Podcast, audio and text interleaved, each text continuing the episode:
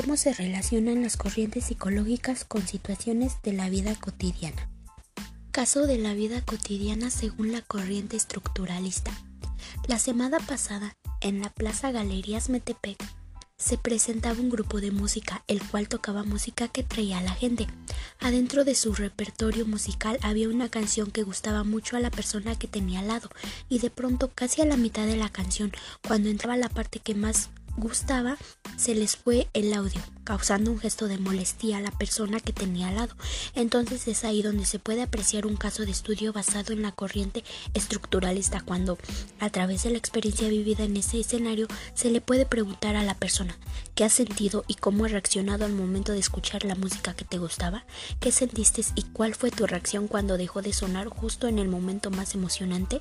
La persona respondió y dijo que al empezar la canción se emocionó Está claro que aceptó su atención a través del sentido del oído, puesto que ya la tenía registrada en la memoria, ya que es una canción que en ese momento había pegado mucho y que era de mucho agrado para ella, y que disfrutaba oírla. Y que en el momento de que se cortó el sonido sintió una decepción y molestia. Caso de la vida cotidiana según la corriente funcionalista. Para dar un ejemplo de la vida cotidiana de esta corriente, primero nombraremos sus tres componentes que son la base para que se dé el estudio bajo los criterios de la corriente del funcionalismo psicológico. Estímulo motivador, situación sensorial y la respuesta. Dicho está, analicemos un caso que se dio el martes 13 de noviembre pasado en Campo de Marte, cerca de donde vivo. Caminaba yo por Campo de Marte rumbo a la central de la UPLA con una amiga llamada Mariciela. Es una poca gordita y en el camino vio como la gente de su contextura hace ejercicios corriendo, haciendo abdominales, bailando en grupo, etc.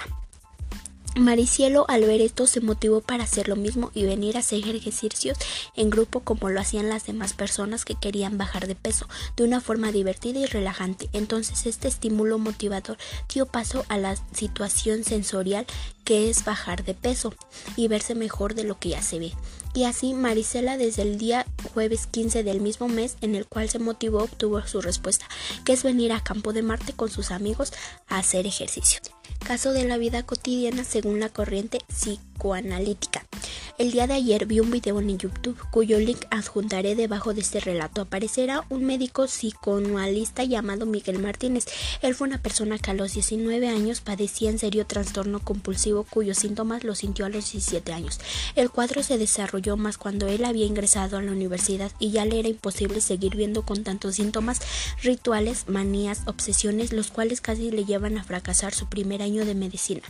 Desaprobando cuatro de cinco asignaturas, los síntomas de rituales de contar matrículas, sumar crucifijos, pensamientos que no entendía que cuando estaba en la iglesia, pensamientos que lo torturaban cuando estaba con la familia, no podía ver cuchillos porque la azotaban y tenía fantasías de mal, matar a sus hermanos, etc.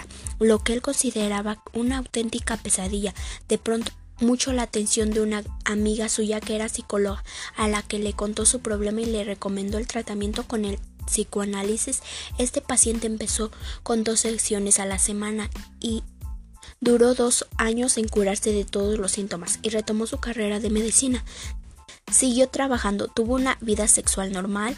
El profesional que hablaba en el video resalta que una buena relación de familia es muy influyente en estos tipos de problemas de TOC y afirma que dichos trastornos es un mecanismo defensivo frente a pensamientos que uno tiene pero sabemos cómo alejarlo a darle respuesta.